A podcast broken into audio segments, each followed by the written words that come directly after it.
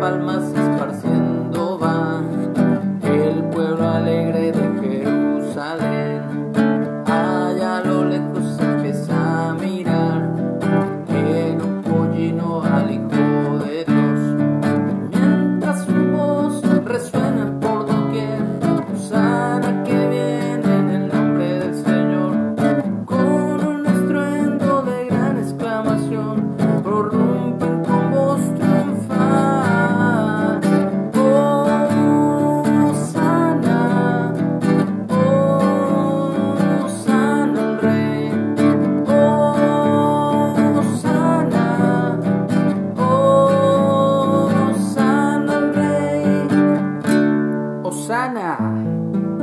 sálvanos Señor, sálvanos. Esa es la traducción al español de esa palabra en hebreo y arameo que significa sálvanos. Y damos gracias a Dios porque en el nombre de Yeshua, de Yahshua, de Josué, de Jesús,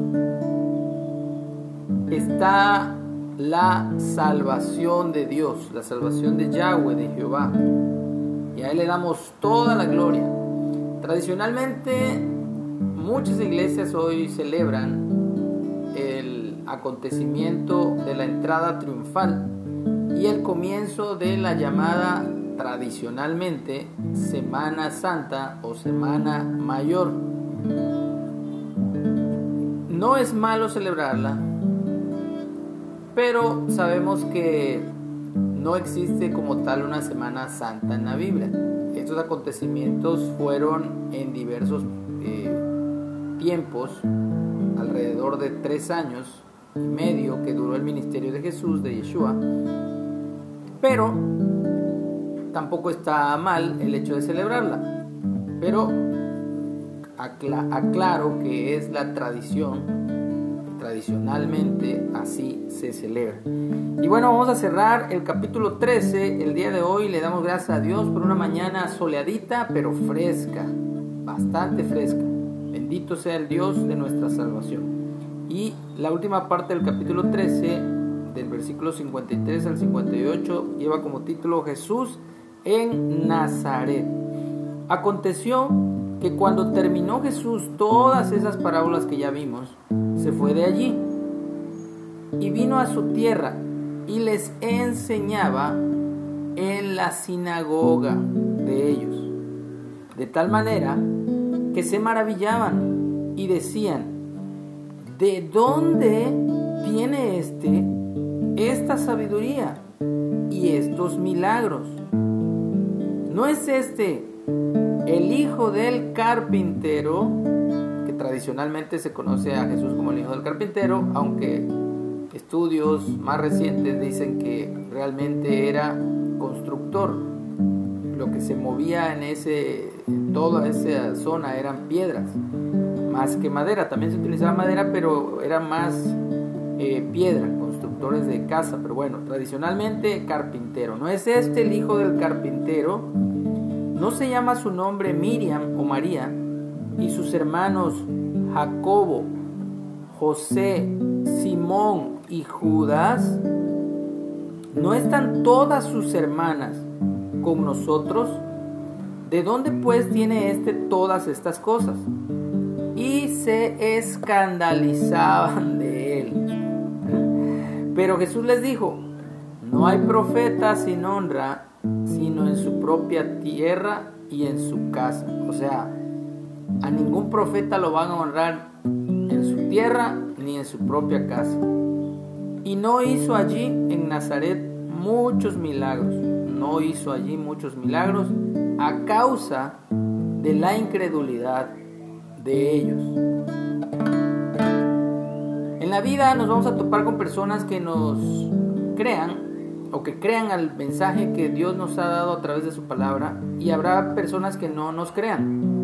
Pero eh, de una cosa sí tenemos que estar eh, literalmente con la convicción de que Dios nos ha mandado a proclamar su palabra.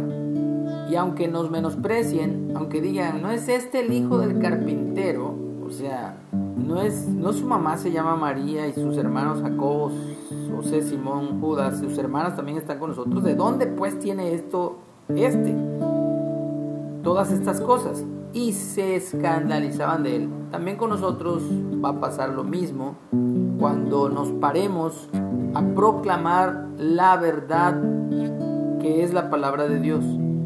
Hay gente que no quiere creer aunque lo vea, aunque lo lea, aunque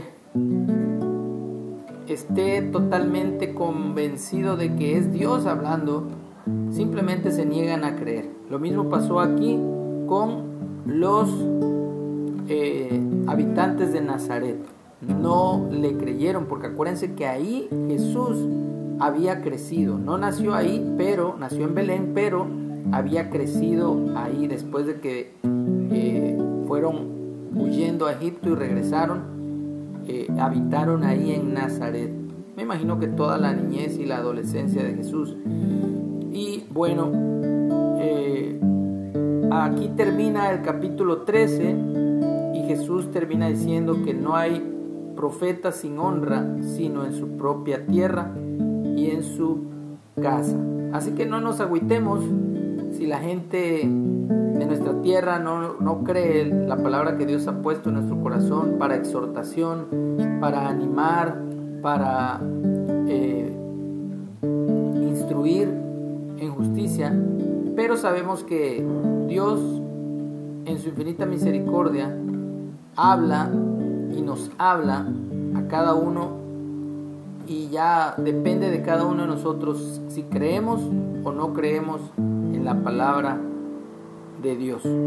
Así que nos aferramos a la palabra profética más segura, que es la palabra escrita, la palabra revelada, y es la que Dios nos mandó a proclamar. Así que para todos los que celebran el día de hoy la entrada triunfal a Jerusalén,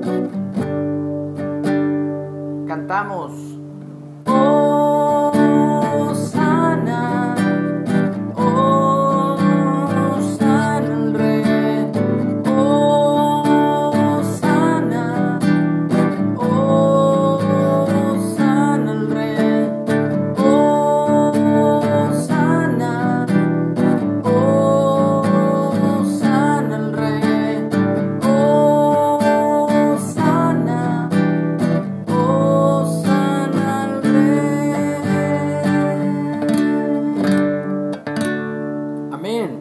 Que tengamos una excelente semana, que tengamos un excelente inicio de semana el día de hoy, primer día de la semana.